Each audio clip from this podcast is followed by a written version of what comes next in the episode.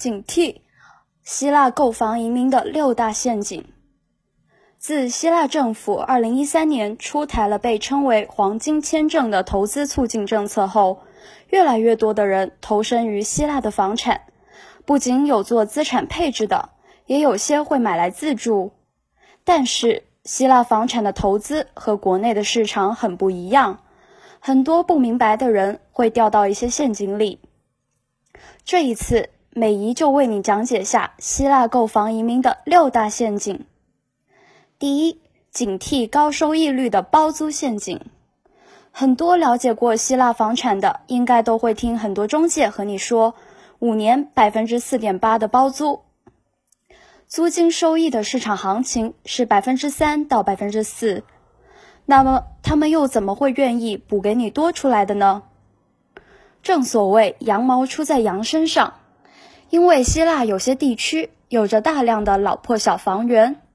真实房价只要几万到十几万欧元一套，而中介承诺你五年百分之四点八包租，就算每年补贴你百分之一点八，五年至多补贴你百分之九。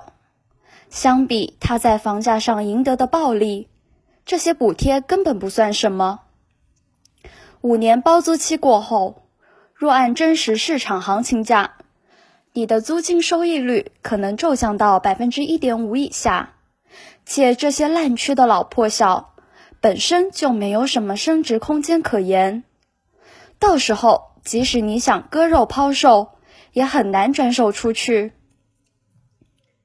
第二，警惕一房多卖的钓鱼房。希腊黄金签证推出以来，国人在希腊买房移民呈井喷式增长。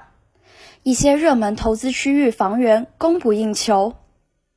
由于雅典是完全以二手房供应为主的卖方市场，大部分中介并不具有房屋产权。通常要在客户付完定金后，两周内完成产权背调，才能知道该房屋是否合法可售。但是两周的时间能发生很多变数。希腊卖家更是抓住你。只要来了就非买不可的心理，通常会先用一套性价比很高的房源来钓鱼。等你付完两到三万欧元定金后，主动权就完全掌握在他们手里了。当你回到国内两周以后，得到你看中的钓鱼房产权被调下来无法交易的消息后，接下来你只能被动接受华人中介。通过照片加视频让你选房，直至最终买到房为止。第三，警惕用公摊或阳台面积来糊弄你。希腊房源面积的算法，除了独栋别墅，如果是公寓住宅，所有房子的面积是指室内使用面积，没有公摊面积。阳台、车库、储藏室。以及公用部位的走廊、楼梯、电梯都不算出售面积，所以阳台越大越合算。希腊阳光充足，每年有三百多个晴天，因此新房子的阳台都很大。第四，警惕开户条件苛刻，延误你的购房时机。希腊目前的移民中介服务鱼龙混杂。一些华人中介因屡屡违反希腊金融移民法律，已被列入希腊相关部门的黑名单。通过这些中介在希腊开户或申办购房移民手续，恐有移民流程没走完、不良中介已倒台的潜在风险。